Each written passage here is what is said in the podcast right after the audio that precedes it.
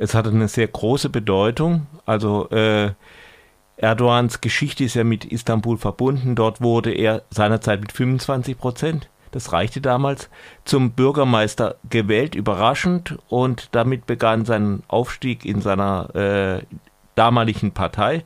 Äh, heute ist es eine, eine, andere Partei, aber von der ähnlichen Ausrichtung. Ähm, das ist mal das eine. Das zweite ist äh, natürlich die finanziellen äh, Zuwendungen, die ein Bürgermeisteramt äh, Unternehmern und äh, religiösen Stiftungen geben kann, die halt auch so ein bisschen das Mark der von Erdogans AKP ausmachen und äh, auch wichtig sind für die Unterstützung durch Medien, die nämlich eben solchen Unternehmen man in der Regel gehören mittlerweile.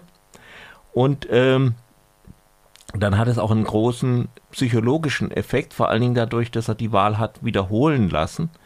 Hätte er es damals mit den äh, ja, kleinen Vorsprung gelassen, dann wäre halt ein unbekannter, überraschend Bürgermeister von Istanbul geworden. Man hätte ihm das Leben schwer gemacht über den Gemeinderat und so weiter.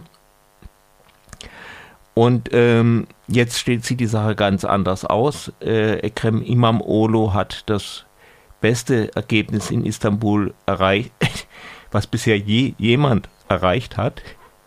Und das, nachdem Erdogan die Wahl angefochten hat, nachdem er gesagt hat, also dass äh, ja, ähm, sei, bei der Wahl hätte es organisierte Kriminalität gegeben und ähm, das durch alle Medien äh, gegangen ist.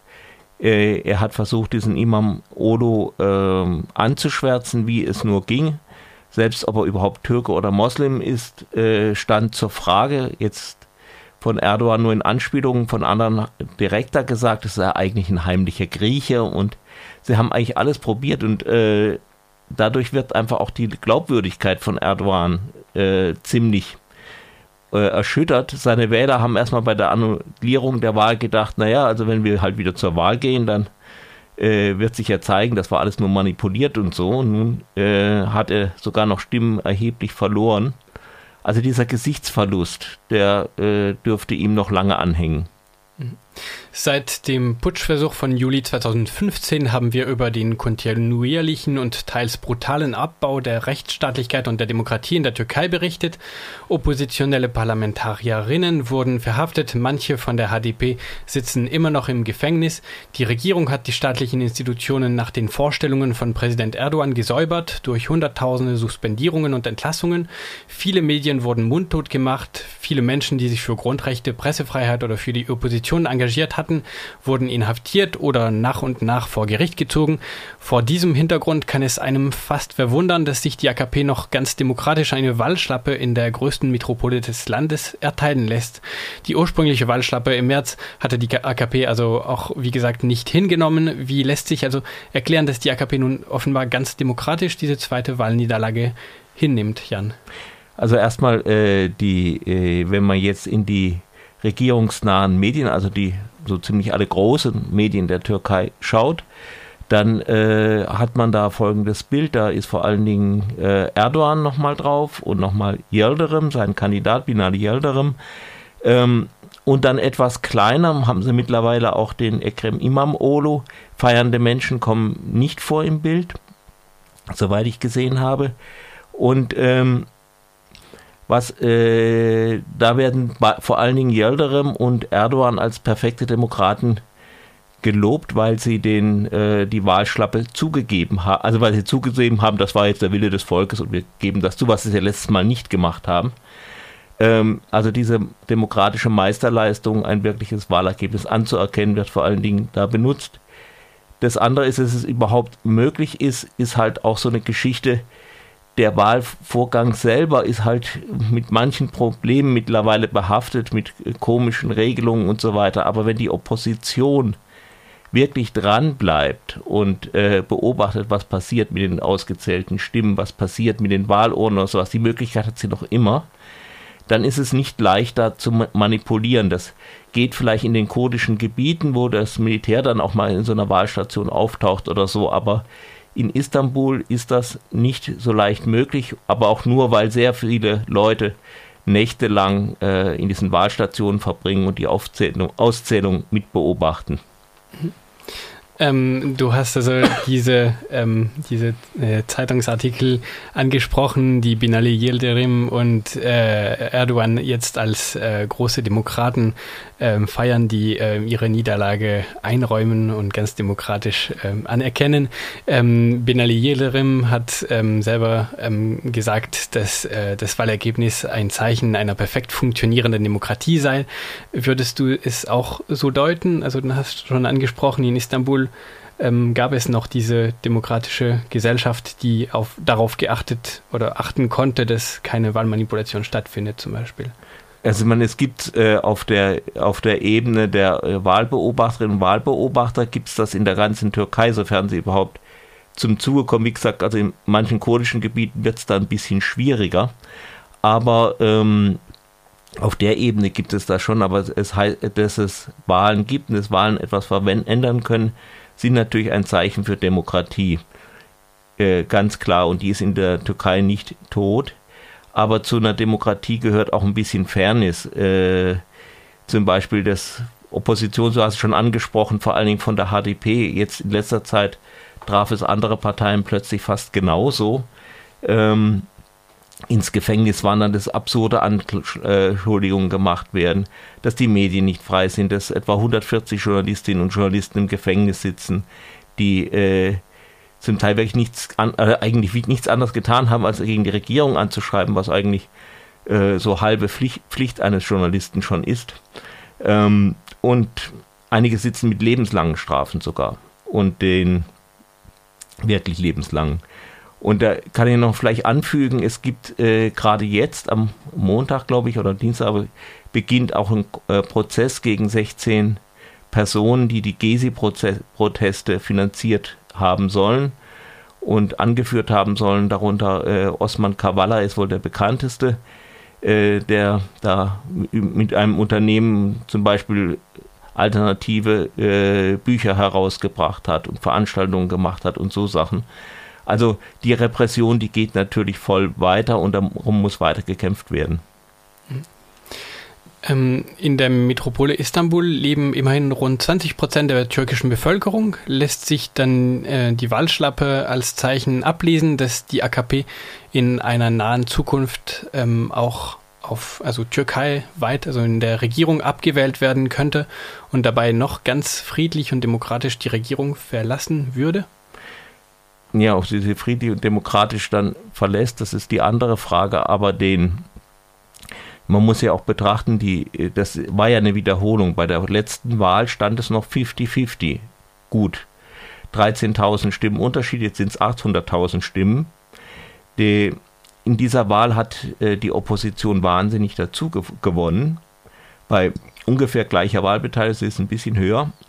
Und ähm, ich denke, das ist schon, das zeigt auch, äh, Istanbul ist so der Spiegel auch der Türkei, weil aus der, nach Istanbul sind sie aus allen Regionen der Türkei gezogen, außer vielleicht Region Ankara. Und ähm, insofern ist, sind die Ergebnisse von Istanbul immer sehr nah am Durchschnitt, natürlich auch wegen der Größe der Stadt. Das heißt, man kann schon durchaus damit rechnen, dass wenn es Wahlen gibt, vielleicht kann ich dazu auch noch was sagen, dass ähm, dass die Opposition durchaus eine Chance hätte, wenn sie weiterhin so ein im Bündnis auftritt wie diesmal. Das war ja auch ein entscheidender äh, Faktor.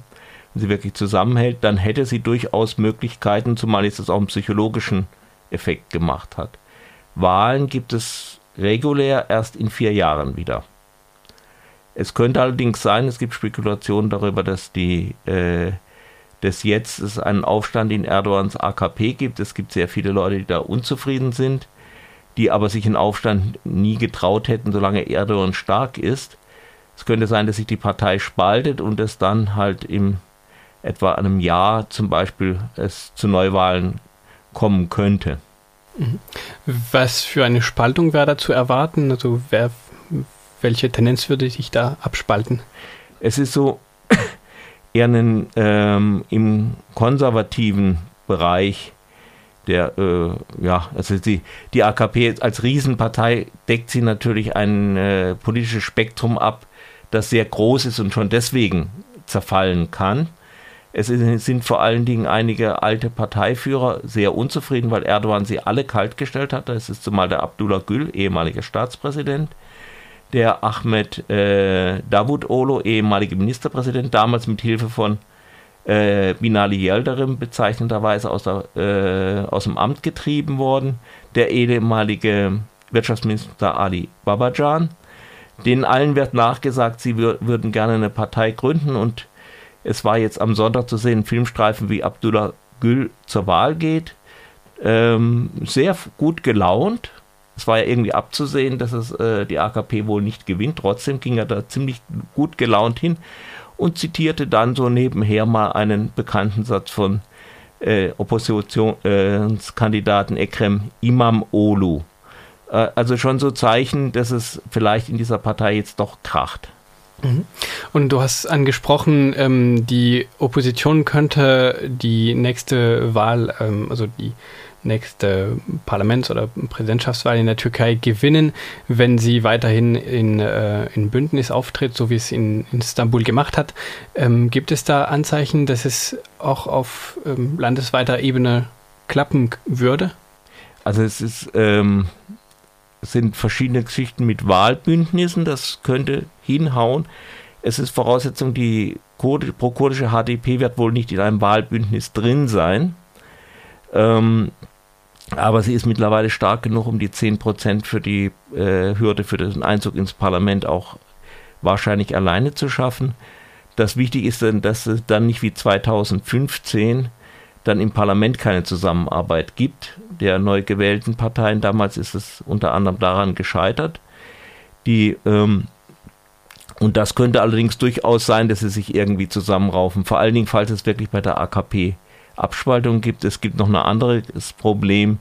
Erdogans äh, Verbündeter Devlet äh, Bachcelli von der ultranationalistischen MHP dürfte wohl einige Schwierigkeiten bekommen, vor allen Dingen seitdem äh, Erdogan doch da ziemlich offen Wahlhilfe von Abdullah Öcalan bekommen hat, dem Führer der PKK, den ähm, Devlet Bahçeli immer aufhängen wollte. Also er ist auch mit einer so einer Drahtschlinge auf Veranstaltungen aufgetaucht und hat gesagt, also er wolle ihn jetzt aufhängen und so und Gesetze ändern und so. Ähm, da dürfte ein kleines ähm, ja, Imageproblem haben, zumal seine Partei ja eigentlich gespalten ist und ein Teil es durchaus eine andere Adresse gibt, wo die Leute hingehen können. Wir haben jetzt viel über die landesweite Bedeutung der Istanbul-Wahl gesprochen. Dabei ging es eigentlich um eine Bürgermeisterwahl. Welche Bedeutung hat es also konkret für die Menschen in Istanbul, dass die Stadt nun von Ekrem Imamoglu und der CHP regiert wird? Auf welche politischen Veränderungen sollen sie sich gefasst machen? Der äh, Ekrem Imamoglu hat in der kurzen Zeit, in der er die Stadt geleitet hat und äh, nachher im Wahlkampf als Verkündung verschiedene soziale Geschichten, äh, also für äh, Studenten äh, billigeren äh, Transport und äh, Hilfen für Mütter und ähm, so weiter angelegt. das, zwar, das ist das eine, es wird wohl mehr Sozialleistungen geben, wo natürlich die Frage ist, ob Ankara versucht, ihm den Geldhahn abzudrehen und die Stadt ist auch hoch verschuldet. Sparen kann er etwa bei der Unterstützung von äh, religiösen Stiftungen und bei Ausgaben für Unternehmer, wo oft gar nicht ganz klar ist, was die eigentlich für die Stadt machen. Ähm, da könnte es eine Umschichtung geben. Ähm, es gibt auch Leute, die denken, jetzt könnte man wieder, jetzt würde man, könnte man wieder überall Bier trinken in Istanbul. Ähm, da weiß ich jetzt nicht so genau, ob er das wirklich macht. Die, äh, er versucht ja auch sehr immer die Konservativen nicht zu provozieren. Das ist ja auch Teil seines Erfolgsprojekts. Aber es könnte schon sein, dass es wieder ein bisschen liberaler zugeht.